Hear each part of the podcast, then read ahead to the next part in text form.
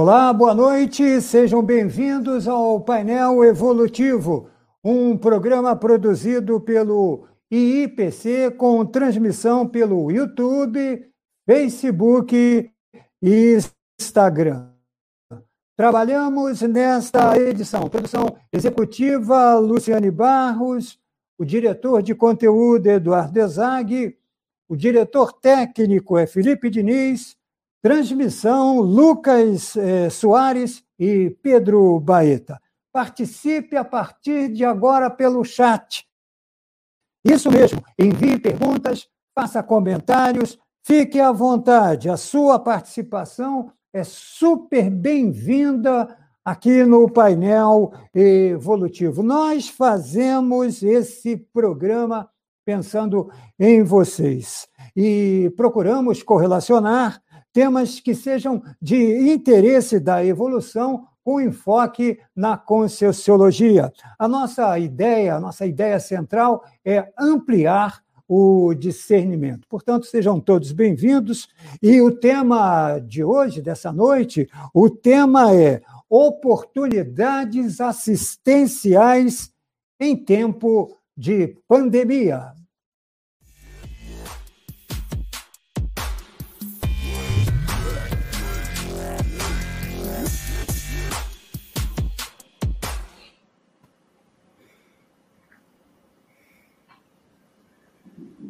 Muito bem, no painel dessa noite, os desafios e as mudanças de rotina devido ao coronavírus é, impactaram na vida de milhões de pessoas. Nesse cenário, há muitas ocasiões para ajudar ao próximo. A Conscienciologia traz uma abordagem é, prática e técnica para avançar no processo é, da assistência. Conhecer a realidade multidimensional possibilita um mundo de oportunidades evolutivas interassistenciais. Você já pensou em colocar metas assistenciais como prioridades diárias? No painel evolutivo de hoje, vamos tratar dos benefícios e das oportunidades assistenciais como meta de vida. E em nossa bancada virtual hoje temos professoras, professoras especiais, professoras convidadas comigo esta noite, com vocês, Beatriz Ceia, graduada em Relações Internacionais e professora de línguas. Ela é coordenadora do técnico científico do IIPC em Porto Alegre. Josiane Vezaro, formada administração de empresas, corretora de seguros, coordenadora do técnico científico do IIPC também em Porto Alegre. E junto comigo, todos os sábados, no painel evolutivo, na bancada, Alessandra Nascimento, professora e coordenadora do IIPC Rio de Janeiro. Mais uma vez, o chat liberado. Mande a sua pergunta a partir de agora. Faça o seu comentário. Está no ar o painel evolutivo desse sábado. Bom, deixa eu cumprimentar a professora Beatriz Ceia. Professora, boa noite. Obrigado por, pela vossa participação no painel evolutivo. Boa noite, professora Beatriz. Boa noite, Luiz. Muito obrigada pelo convite. Feliz de estar aqui no programa e vamos conversar sobre esse tema tão interessante. Obrigado, professora Beatriz. Professora Josiana Vezaro, boa noite, professora. Obrigado por atender aqui o nosso convite do painel evolutivo. Boa noite, Luiz. É uma oportunidade muito grande de poder estar conversando com todo mundo sobre assistenciologia, principalmente nesse momento que está todo mundo meio inseguro com o que anda acontecendo no planeta. Muito obrigada. Verdade. Nós que agradecemos. Professora Alessandra Nascimento, que bom revela todos os sábados. Tudo bem, professora? Tudo bem, Luiz? Boa noite. Boa noite, professora Beatriz, professora Josiane. Boa noite a todos que estão nos ouvindo. É um prazer sempre a gente estar aqui falando desses temas, né, que são de interesse aí para a gente se melhorar, para a gente evoluir. E, Luiz, eu queria dar uma informação já assim de antemão para a gente começar. A professora Beatriz e a professora Josiane, elas são responsáveis pela elaboração de um curso chamado Assistenciologia. Então, elas são especialistas nesse tema também por causa disso. Sem dúvida nenhuma. Que bom. Teremos um painel, como sempre, bastante rico em informações, ainda mais numa época em que estamos vivendo, que essa época de pandemia. Uh, professor Alessandra, vamos aqui, eu vou apresentar a primeira questão, que é uma questão que é é fundamental, que é a base do, do painel. A assistência não é somente desejar o bem ou fazer o bem para os outros. Então, vamos começar a definir, professoras, o conceito de assistência com a visão, é claro, da Conscienciologia. Por favor, professoras. Eu vou começar então, Luiz. Uh, assistência, assistência que a gente está acostumado que a gente sabe por definição, é ajudar o outro, é estender a mão, é auxiliar, é fazer com que o outro tenha suas necessidades supridas tão somente, né? A assistenciologia ou a conscienciologia, com a especialidade da assistenciologia, propõe uma nova forma de se tratar a, a assistência, né? Claro, a gente vai atender às necessidades, mas vai procurar sempre dar ao assistido a oportunidade de ser autônomo, de ele não ficar dependente de ninguém. Né? A assistenciologia ela é interessante também, esse estudo que traz todas as técnicas de amparo e de assistência aos outros, ela trabalha muito com a questão da interassistência que quer dizer isso? À medida que eu estou olhando para o outro, que eu estou assistindo ao outro, eu estou ao mesmo tempo, ou até antes de tudo isso, assistindo a mim mesmo.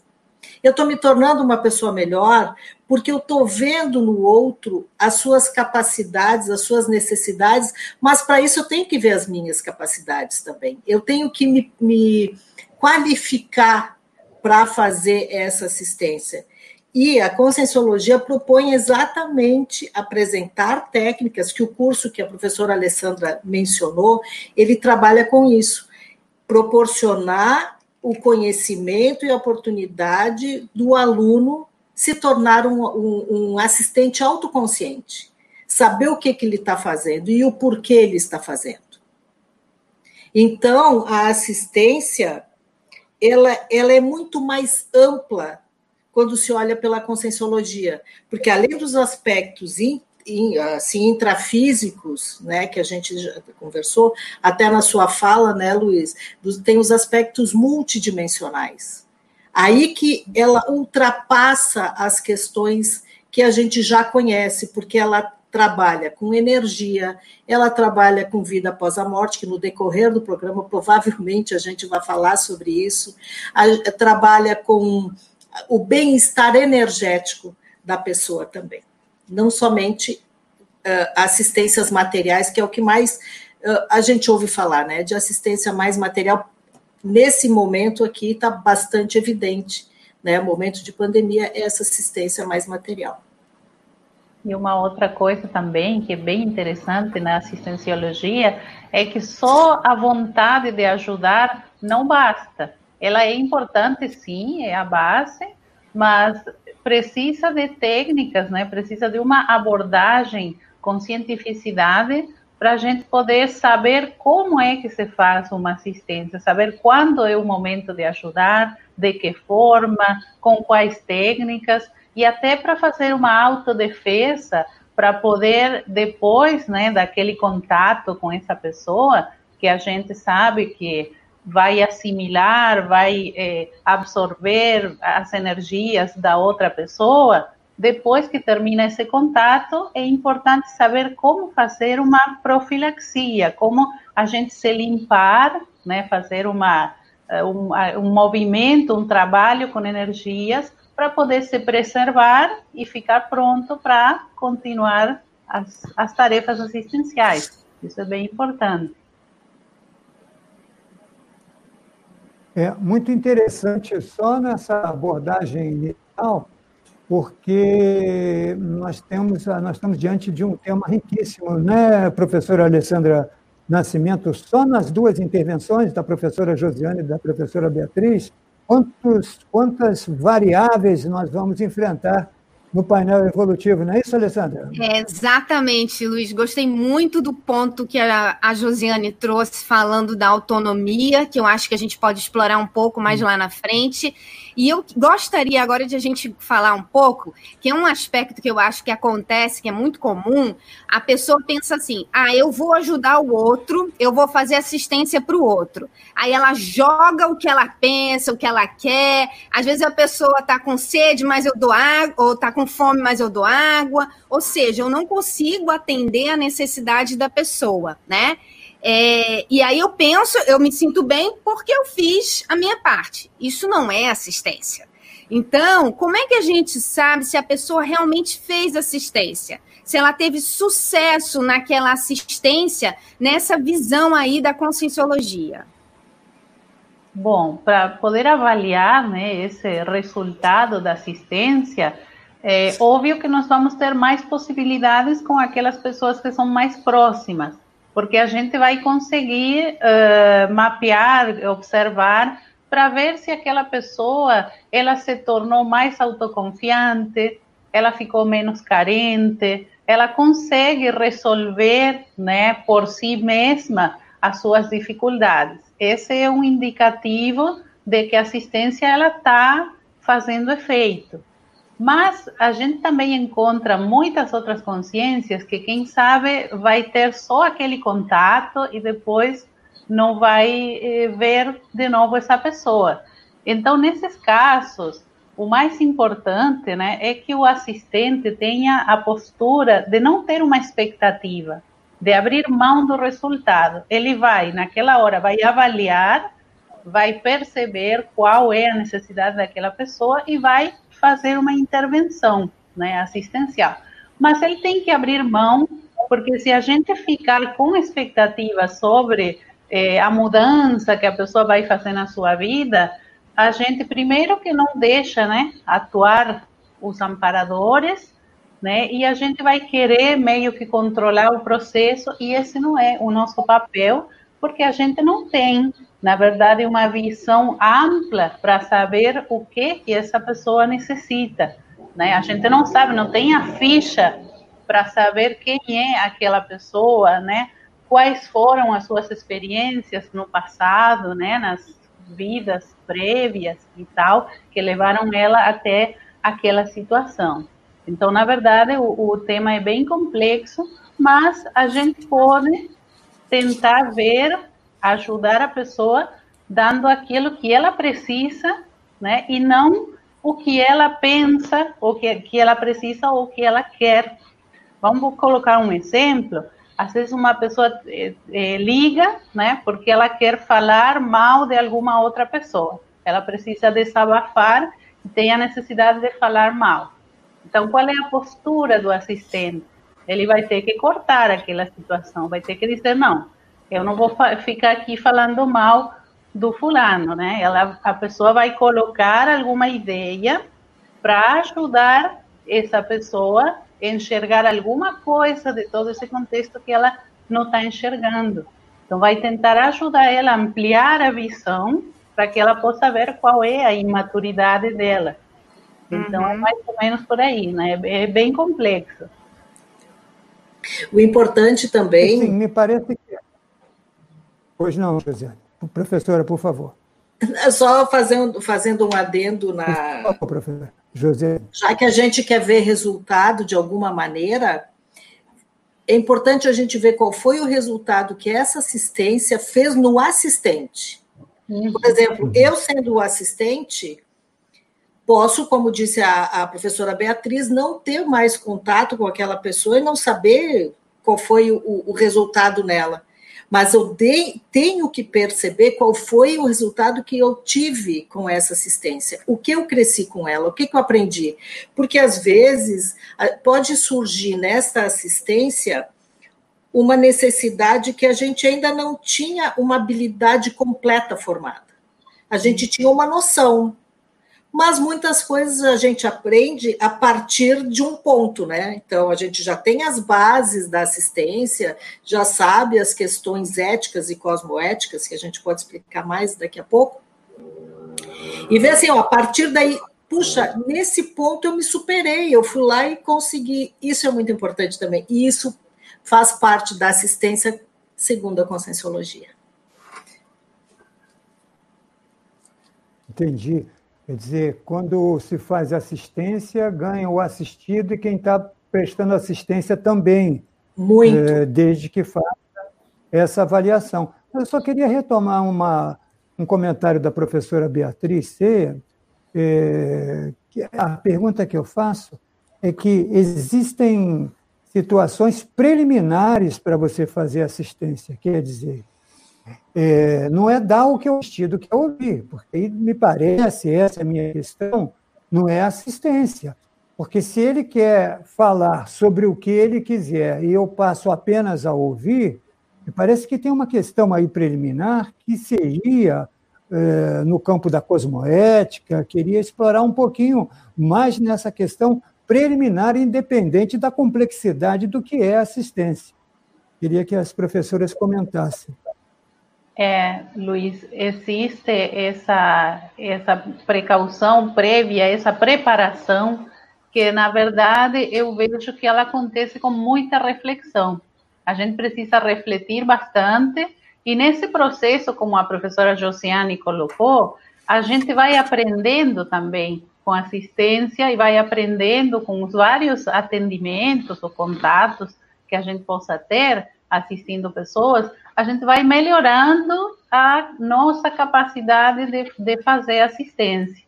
Então é bem interessante e ter muita reflexão, porque o que vai nos ajudar muito é a cosmoética, né? Que o Luiz mencionou, é, que são aqueles é aquela ética cósmica que é além da moral humana, ela é mais aprofundada. Ela leva em consideração, por exemplo, os pensamentos, sentimentos e energias se eu estou pensando mal de alguém, pela moral humana, até que não acontece muito, né? Pela, pela moral humana não teria, não é imoral. Mas pela cosmoética, a gente sabe que pensar mal de alguém tem efeitos naquela pessoa. Então, não é cosmoético esse tipo de comportamento. E essas reflexões a gente tem que fazer muito para fazer valer os nossos princípios, né? não se deixar engolir pelas faltas de cosmoética das outras pessoas. Então, Beatriz, você está falando, você está falando, é, você está falando que uma pessoa que, por exemplo, ela não tem um nível de pensamento, sentimento e energia tão favorável à assistência, a assistência dela não vai ser tão qualificada quanto aquele que é que tem um nível de cosmoética melhor, né? Então existe uma correlação entre isso, entre a pessoa ser uma, é, ela tem um, um comportamento, por exemplo, você falou aí, de não pensar mal de ninguém, de manter um nível de raciocínio, um nível de, de discernimento, senso crítico, tudo isso ajuda a pessoa a fazer uma assistência mais qualificada, né? É, é nesse sentido que você está falando. É, com certeza. A intencionalidade da pessoa, a predisposição também para assistir, tudo isso vai facilitar que ela possa se tornar um assistente competente. A gente pode observar isso no dia a dia também nas pessoas. É, por exemplo, você está no, no transporte público, né? Acontece alguma situação que alguém precisa de ajuda, alguém passou mal. E você observa e a maioria, a maioria das pessoas faz de conta como que não é com ela, né? E você vai observar que tem algumas pessoas que vão lá, perguntam, né, o que, que aconteceu, como é que posso ajudar, vai, vai ver, tem pessoas que já têm essa predisposição de que, olha, aqui aconteceu alguma coisa, eu posso ajudar. Então, essa predisposição é o que vai ser, assim, o primeiro passo para se tornar um, um assistente para poder qualificar essa, essa intencionalidade, né, de ajudar os outros. Professora Josiane, quer, quer comentar? Que eu já tenho uma questão logo a seguir, é, apresentar dos nossos internautas que já estão conectados. Professora Josiane. Não, pode seguir, Luiz. A gente vai retomando se for o caso. Pode seguir com a pergunta. Podemos Obrigada. seguir, então.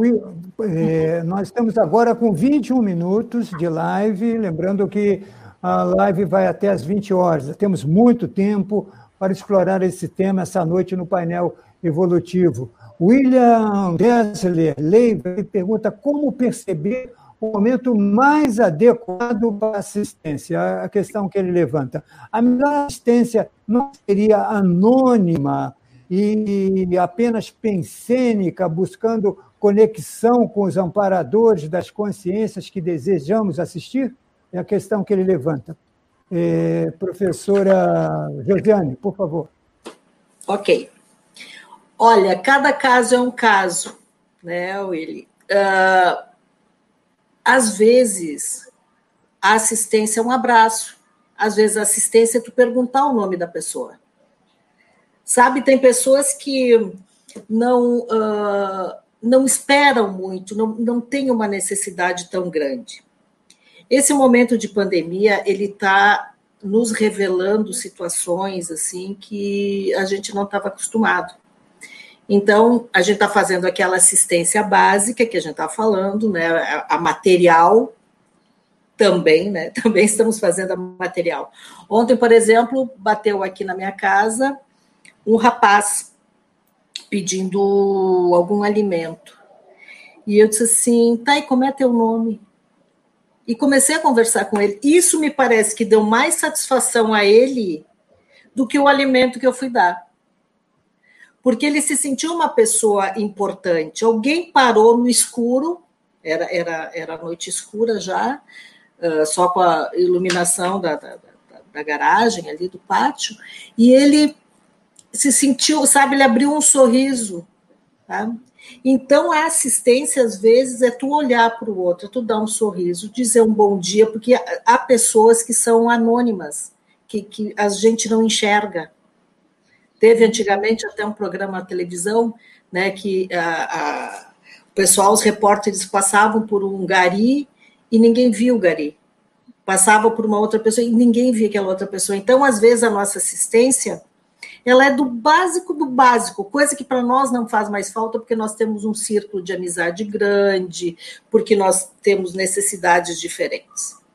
Tem é. outro tipo de assistência. Quer comentar, Bia? Não, pode, pode terminar de falar. É, tem outros tipos de assistência que elas vão, claro, se requerendo mais da gente. Tem aquela que tem que ser anônima mesmo, que, tipo assim, me parece que tu colocou em algum lugar a TENEPS, né? A TENEPS ela é extremamente anônima. Tem aquela que precisa, como disse a Beatriz, chegar alguma pessoa e, e, e quer fazer um acompliciamento contigo que é te puxar para o timezinho dela e dizer, olha aqui, não, como a gente fazia na infância, né? Olha, eu não me dou com a fulana, então também tu fica de mal. Né? Então, uhum. parece que era aquelas coisas assim de acompliciamento. Então, às vezes, a gente precisa realmente cortar isso, ser claro com, com a situação. Então, para cada caso é um caso. O importante é a gente, a gente estar tá sempre com uma postura assistencial cosmoética. Sempre ver que o melhor para o outro é que tem que ser, claro, não, desde que o melhor para o outro não fira nada, né? Com relação à, à cosmoética, como estamos falando. Né? É legal ter um, um, um acervo, né? Um, um inventário de recursos que a gente possa empregar na hora da assistência, como se fosse um portfólio, né? Portfólio. De recursos que, a, que a gente vai usar dependendo do caso. Cada situação é uma situação. E outra coisa importante dentro da assistência é que a gente tem que pensar assim, ó, eu não posso fazer para o outro o que é tarefa dele. Uhum. Porque eu tiro, querendo eu assistir, eu tiro a oportunidade dele de crescer, de resolver seus problemas. Né? Então, a gente pode, muitas vezes, no afã de ajudar, de querer ser um mega assistencial, passar do limite. Então, tudo dentro desse portfólio aí, a gente tem que saber os limites. Né? Eu Não queria comentar. Hum. Não, queria comentar também dentro da pergunta do Willy, né, que ele pergunta se a, a melhor assistência não seria anônima. Isso depende muito, porque vai ter pessoas que eh, elas não têm, a pessoa não tem uma sensibilidade para psíquica, né? Ela não percebe os fenômenos além do material. Então, nesse caso, você tem que fazer com que a informação chegue a ela. E para isso você tem que falar, porque ela vai entender só se você fala aquela ideia. Mas tem outras pessoas que elas podem ter uma maior sensibilidade, que daí às vezes você exterioriza uma energia com um padrão mais equilibrado e ela vai perceber a, a mensagem, né? Ou até ela vai sentir aquelas energias, ela vai se sentir melhor e vai poder experimentar uma, uma, uma sensação que é diferente, que ela que não faz parte do mundo dela e que seria boa para ela, né? Então ela vai conhecendo. Então tem que ter a capacidade de fazer diferentes tipos de assistência eh, segundo cada caso. Perfeito. Alessandra Nascimento, vamos encaminhar mais uma questão, Alessandra? Vamos sim. Vocês falaram agora sobre vários tipos de assistência, eu acho que está ficando cada vez mais claro. Mas para a pessoa que está começando a ouvir o nosso programa agora, como é que é essa assistência multidimensional? Por que, que essa, essa ideia da multidimensionalidade amplia esse potencial assistencial que nós temos? Porque a, gente viu aí nos comentários também as pessoas falando de amparador, né? Então, como é que é essa interação multidimensional? O que, que, o que, que esse multidimensional interfere na assistência?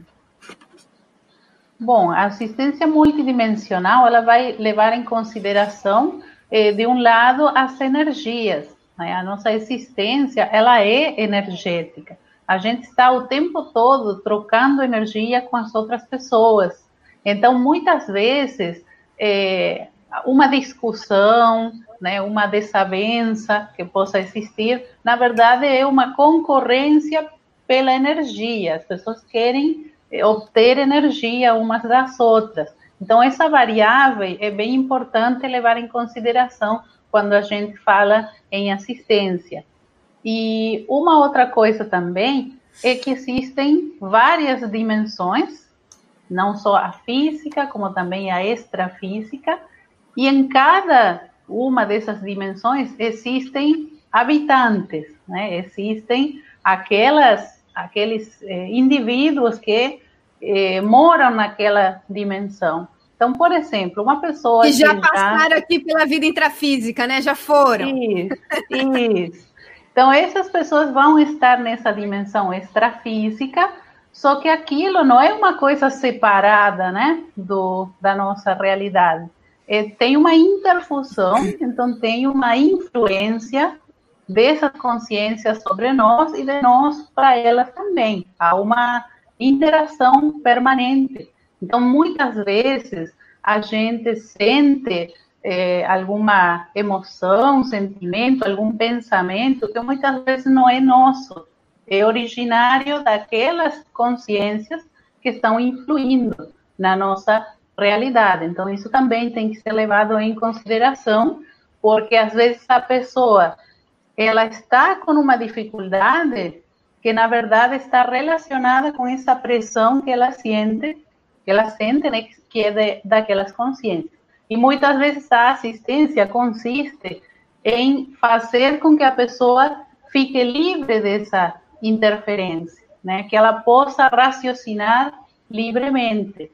Então, tudo isso traz outras variáveis, né, professora Jossi? É, e vale pensar que essas interferências se dão porque a gente tem afinidade de pensamento, uhum. afinidade de sentimento, afinidade energética com essa consciência extrafísica que está fazendo essa, essa, essa interferência, né? Então, uma das, das do que se pode falar deste multidimensional para cortar este vínculo né? É a pessoa intrafísica, o ser humano, mudar sua forma de pensar, fazer uma reciclagem do da, da, das suas condutas, dos seus comportamentos. Porque se a liga é um, é, é, um, é um comportamento, é uma afinidade, eu só vou cortar se eu mudar minha forma de agir. Né? Enquanto eu ficar agindo daquele jeito, não adianta querer me ver livre dessa interferência, porque da, é, é como se eu ficasse sinalizando para essa consciência: olha aqui, ó, eu penso igual a ti. Então, ficamos com o padre. É como acontece no intrafísico, né? Os nossos amigos mais afins, mais próximos, são os que pensam igual. Uhum. Os que pensam diferente.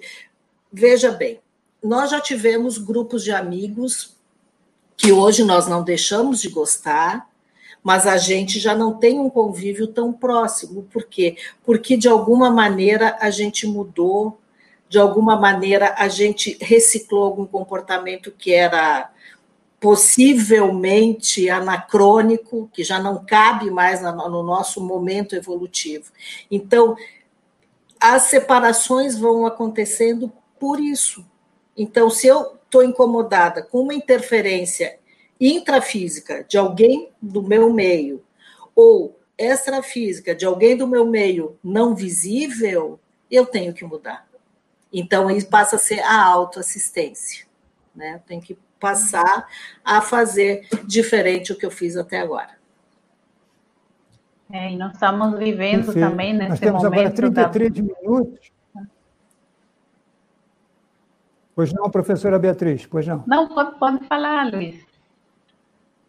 Não, não, não, eu vou, eu vou, eu vou fazer, eu vou mudar o tema, mas eu queria que a professora Beatriz completasse o, o seu pensamento. Tá. Não, é só para complementar que nesse momento de pandemia que, que a gente está vivenciando agora, tem muita pressão nesse sentido, né, da, da, do conjunto da sociedade, né, o conjunto dos pensamentos predominantes que as pessoas estão tendo nesses momentos, que é muito, por exemplo, de desespero, de medo de, de se contagiar do vírus.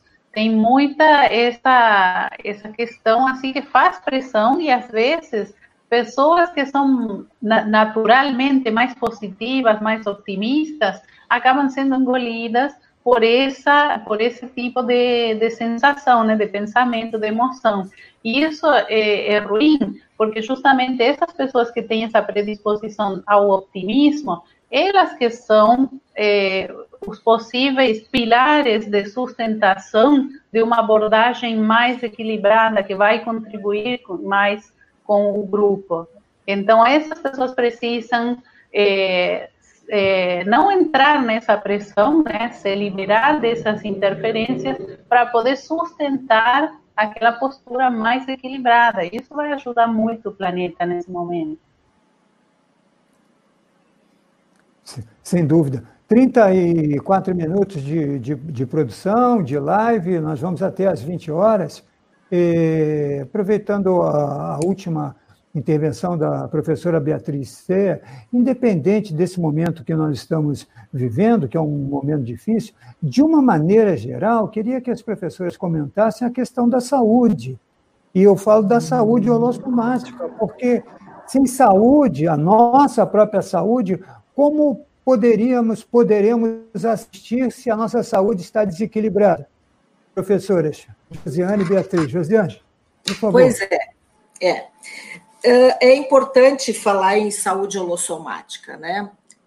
Hoje nós temos uh, grandes uh, reportagens, nós temos a informação que está do nosso lado, né?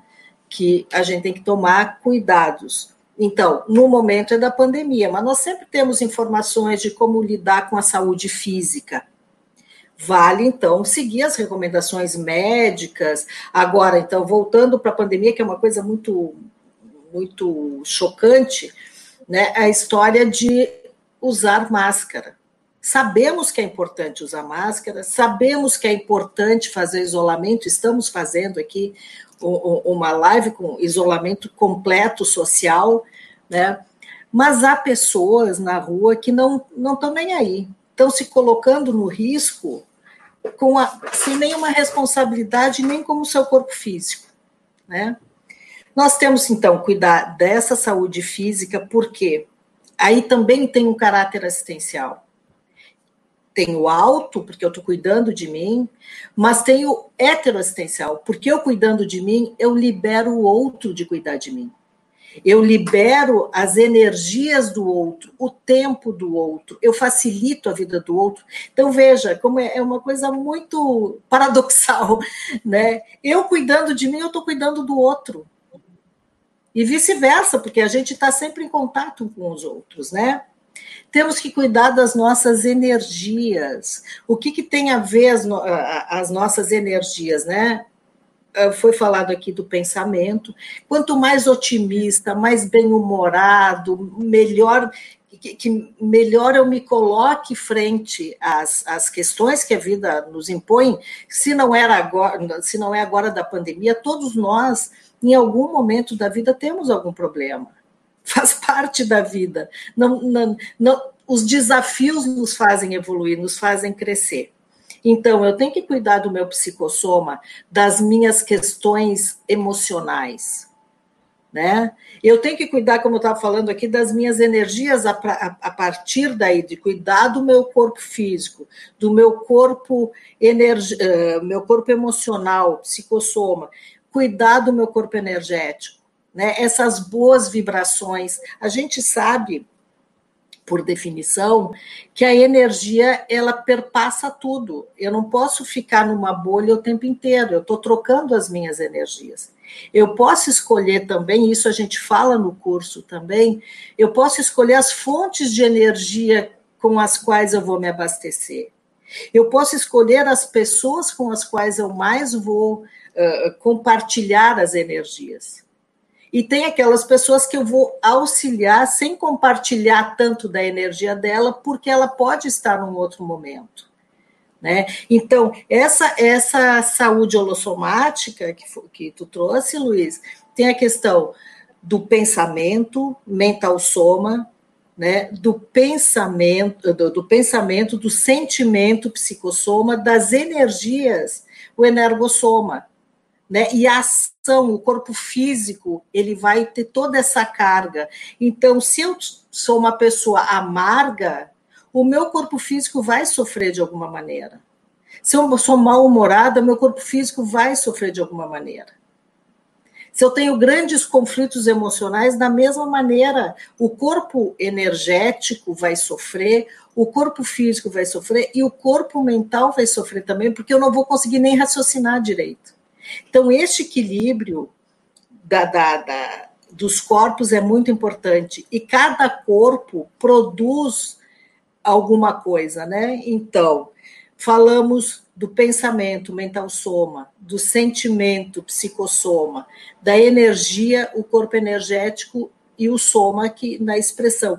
Isso tem, é, é tão indissociável que na conscienciologia nós temos o conceito de pensene, então, eu tenho que pensar, sentir e agir de uma mesma maneira, assim, equalizado. Não posso, a, Beatriz falou, eu não posso pensar em fazer assistência pensando mal de alguém. Eu, eu vou fazer o meu corpo, o, o meu holossoma ficar todo descompensado. Como é que eu vou assistir alguém desta maneira? Quer colocar alguma coisa, Bia? É, eu acho que a saúde né, é, é a base de tudo. Ninguém pode dar o que não tem. Então, primeiro a gente tem que começar a aplicar em si mesmo aquelas mudanças, aqueles aprendizados, vivenciar essas renovações, para a gente ter alguma autoridade moral para poder levar para as outras consciências alguma recomendação. Porque se a gente não faz, né? Se não serve para nós, então como é que as pessoas vão confiar? Elas não vão ver um resultado é, prático naquilo. E falando assim da energia, né? A gente pode ficar desabastecido e buscar energia nessas fontes que a gente meio que falou, mas também a conscienciologia ela propõe trabalhar com as energias. Ela propõe otimizar o seu processo energético, deixar o seu corpo energético maceteado, como se diz. Então nós temos manobras, né? Tem a mobilização básica das energias. A gente ensina isso nos nossos cursos, né? O, o para que também o, o, o, aluno fique autônomo também na mobilização das suas energias. Também que ele sofra menos influências das energias dos outros, que ele tenha, fazendo aspas enormes, né, um corpo fechado quando as energias são antagônicas a si. Ou que ele abra suas energias quando ele precisa assistir alguém, quando a, a energia do outro está defasada. Então, essa mobilização básica, ela começa pela circulação das energias, né, que, que a gente explica direitinho, eu vou falar rapidamente para não deixar o pessoal na dúvida, na, na, na curiosidade, melhor dizendo. A gente uh, trabalha com as energias do corpo energético mesmo. A gente leva as energias do pé à cabeça, dos pés à cabeça, da cabeça aos pés, fazendo um circuito fechado, de forma que a gente vai se robustecendo energeticamente, vai ampliando este corpo energético, certo? Aí nós temos depois a, a exteriorização das energias. Voltando um pouquinho, nesta, nesta mobilização primeira aí que eu falei, que é a circulação, a gente tem o objetivo de chegar ao estado vibracional, que é o máximo né, da, da, da mobilização. Então, esse é o deve ser a nossa conquista primeira nesta vida, assim, a primeiríssima. Trabalhar com as energias de tal modo que eh, fiquemos assim vibrantes energéticamente. Afinal, a nossa vida é energética, né? Ela é energética, exatamente. É. Depois a gente tem a exteriorização das energias, que a gente trabalha nesta manobra para assistir os outros, para fazer também a flexibilização do energossoma, para de repente fazer uma projeção também, projeção consciencial, projeção para o extrafísico. E também temos a absorção, que voltamos ao que eu tinha falado antes, que a gente absorve energia de fontes, inclusive fontes extrafísicas. Tá? Então, isso é muito importante para que a gente tenha dentro da nossa saúde holossomática, uma ferramenta à, à, à, nossa disposição e que é fantástica, assim. Ela, ela muda muito a vida da gente. Ficou alguma Sem coisa? Dúvida. 43 minutos, Alessandra Nascimento. Oh. Não, não. Do, do, do, meu ponto de vista, foi muito boa a exposição.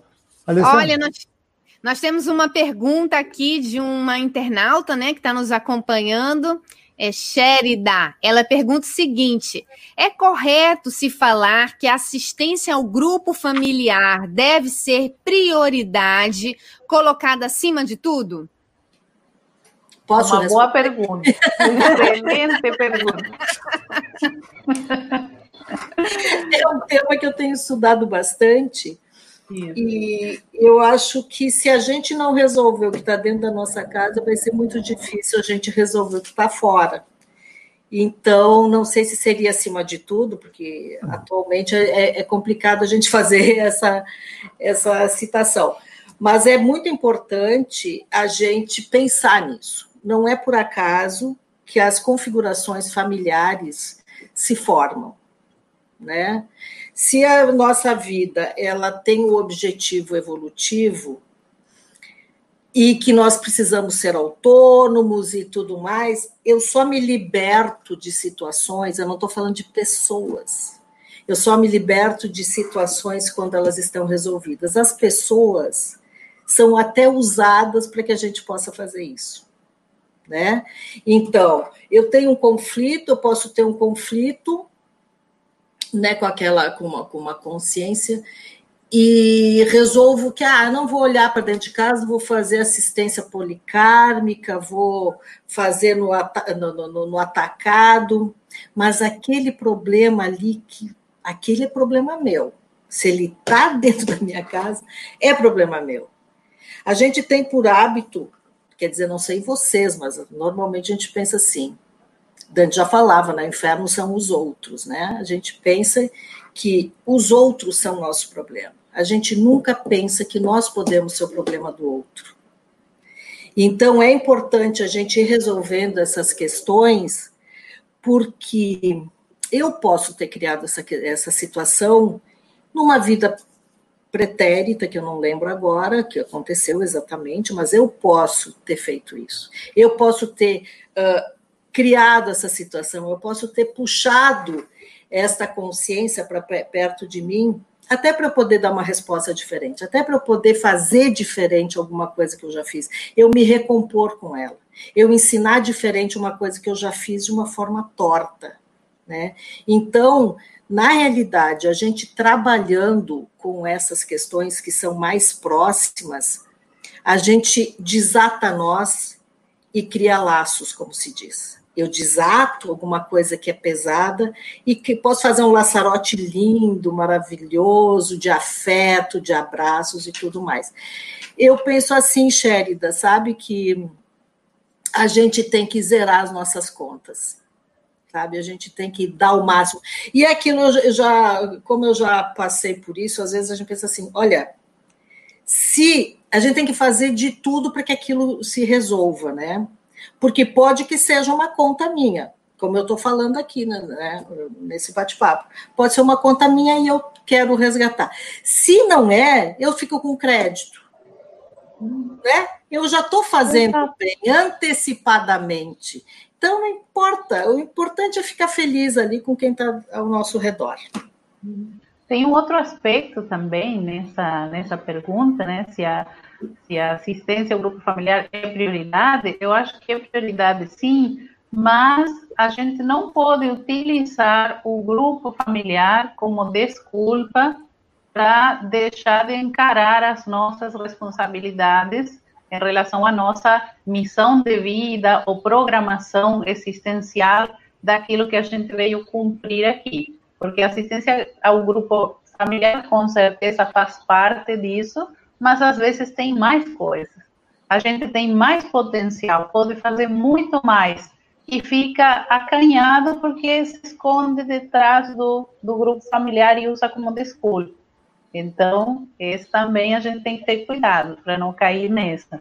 É, e o que eu acho bem importante para que não fique a gente botando rótulos nas pessoas é a gente não pensar tanto, olha, eu tenho problema com esta pessoa. Agora, se eu penso assim, eu tenho problema com esta situação, eu não sei resolver a situação. A gente tira o peso até daquela pessoa, porque a gente pode, dentro de uma de um pensamento lá não muito lógico, assediar aquela pessoa, né? Jogar energias ruins naquela pessoa, ruins ou não vou dizer esse termo, mas umas energias desequilibradas naquela pessoa. Então, se a gente tira da pessoa e põe na situação, assim, bom, estou com essa situação, estou com esse problema, como é que eu posso resolver o problema? Hum. E não como me ver livre da pessoa, né, gente? É, usando, usando aqui uma uma expressão bancária, me parece que não importa se está com débito ou crédito, a gente vê depois. O importante é fazer assistência, é isso, professor? É isso aí, o negócio é, é equilibrar a conta, ficar débito e crédito zerado. É isso, zerado. Queria falar um pouquinho, Alessandra, sobre uma questão eh, fundamental na pandemia, que é o medo da morte. E há um medo enorme, com muitas consequências, inclusive psíquicas, nesse momento que nós estamos atravessando. Trata-se de, uma, de, um, de um fato planetário que nós estamos enfrentando. Eu queria que as professoras falassem um pouquinho sobre a questão da morte ou da dessoma, é, esse enfrentamento, porque de fato a consciência não morre, mas Que considerações as, as professoras poderiam fazer a esse respeito, que o medo da morte está na base, é, de, é um medo que, que, que, que é a mãe, podemos dizer, de todos os medos. Nesse momento, o que as professoras poderiam comentar nessa relação com o extrafísico a partir desse fenômeno da morte que está presente também nesse momento da pandemia? Professora Josiane Beatriz, quem começa essa questão? Acho que é a Josiane. a, gente, a gente comentou sobre eu isso. Te, eu estava te dando a palavra, mas. Estava me dando a palavra. Olha, pessoal, o medo da morte é, ele mostra o quanto a gente é ignorante com relação ao tema, né? Uhum. Porque já passamos por isso muitas vezes, né? A gente já ressomou, já já dessomou, ou seja, já morreu, já nasceu diversas vezes, mas como não temos lucidez, a nossa imaturidade ainda é o que está mais evidente, né? Então a gente tem tabus e tem muitos medos. Na realidade, se a gente pensar que a morte é um momento, é uma, trans, uma transição, não é bem o, o, o, termo, mas é um momento. A gente vai perder um corpo físico e vai continuar com todos os outros. A gente vai se continuar evoluindo e, e, e crescendo, só que, além dessa nossa imaturidade com relação à morte, nós temos muitas questões relacionadas a apegos. A gente se confunde muitas vezes com o que a gente consegue amealhar, o que a gente consegue obter nesta vida de, de forma mais material, né, quando na realidade o que nos interessa é a forma consciencial, são os ganhos conscienciais. Claro, a gente precisa ter um certo conforto, a gente precisa sobreviver, a gente precisa trabalhar, a gente precisa de um monte de coisa. Mas no momento que a gente, se a gente entende que o que a gente leva não é nada material, também ajuda a gente morrer de uma forma melhor. Né? Porque fica lá, puxa, agora o pessoal vai brigar lá pelo meu carro, pela minha fazenda, pelo. A gente muitas vezes recebe até pedidos de assistência de pessoas que não, que pessoas intrafísicas, né? Que diz assim: olha aqui, ó, meu parente não sai de dentro de casa, tá apegado. Então, esse pavor que se tem muitas vezes é de deixar pessoas, de deixar coisas, de deixar uh, patrimônio, né? O bichinho de estimação também, né? A gente às vezes pode não querer deixá-lo. Então, nesse sentido, eu acho que se a gente entender a morte como deu, tá, passei por essa, agora daqui a pouco eu volto numa outra condição, eu acho que nos ajudaria bastante. E a vivência a vivência extrafísica através da projeção ajuda muito nesse sentido. Porque daí eu vou ver que existe vida depois da morte. Hoje a gente sabe, a maioria das pessoas sabe que existe vida após a morte porque leu um livro, porque viu um filme que retrata o, o Ghost, por exemplo, que foi campeoníssimo e passa toda hora na televisão, porque tem essa, essa, essa informação. Mas tu só vai ter certeza que isso acontece através da projeção lúcida. Porque Bem vai... colocado. Oi? Bem colocado, porque o que a gente observa é que quando chega a, a hora H, né, quando chega o momento que se aproxima de soma, a pessoa entra num desespero, porque ela pode ter ouvido falar, pode ter lido muita coisa, mas aquilo não é uma convicção, porque ela não teve a vivência. Já Isso. a pessoa que passou pela projeção, ela sabe aquilo, mas ela não sabe de cabeça, ela sabe porque sentiu na própria pele, ou na própria para-pele, né? Aquela Isso. sensação. É muito marcante quando se sai do corpo, você olha lá, observa o seu corpo deitado na cama, e então você percebe, mas eu estou aqui, eu estou raciocinando, eu estou observando tudo. Então quer dizer que se o meu corpo desaparecer, eu continuo aqui com essa capacidade também de raciocinar, não vou terminar. Então, aquilo é bem marcante, isso sim gera uma, uma confiança no processo todo, né? Por isso que a gente fala tanto da projeção da consciência, porque ela tem, entre muitos outros benefícios, esse benefício de situar a pessoa perante a sua realidade. A nossa realidade é extrafísica, o corpo é como se fosse uma, uma veste, uma roupa que a gente está usando temporariamente, mas a nossa realidade é extrafísica. E através da projeção também, a gente pode encontrar com pessoas que já morreram. Né? Uhum. Então, esse, é, essa saudade que a gente sente de quem já morreu, a gente treinando bem, e, e é aquela pessoa estando em condições de encontrar com a gente, a gente vai encontrar com a pessoa. Gente, sempre dizendo, se a outra pessoa está em condições. Porque se ela, se ela morreu de uma forma mais lúcida, ela já está liberada. Agora, se ela morreu com, com medo, com preocupações, com raiva, com alguma pendência, ela vai precisar de um tempo ainda para depois poder encontrar com a gente. Porque senão não, não vai dar, não vai ser bom para ela, sabe? Sem dúvida. É, Alessandra, a gente tem agora 56 minutos. É, houve um comentário do Samuel, queria que o, o Diniz colocasse na tela. Assim, Samuel Castro, sinceramente, foi uma live muito produtiva, apesar de ser a primeira vez participando, desde já espero pelas outras lives semelhantes. Parabéns pela equipe. Obrigado, Samuel Castro. Nós agradecemos em nome da equipe aqui do IPC. Alessandra, agora é pura pressão, 57 minutos. Mais uma questão, Alessandra. Está com o teu microfone desligado, Alessandra. Alessandra, sim. Que falha, que falha primária para uma pessoa que já está na quinta live. Não pode acontecer um negócio desse. Olha só, como a gente já está nos nossos minutos finais, eu queria que as professoras falassem um pouquinho desse curso que existe chamado Assistenciologia, que vocês pincelaram alguns temas desse curso, né?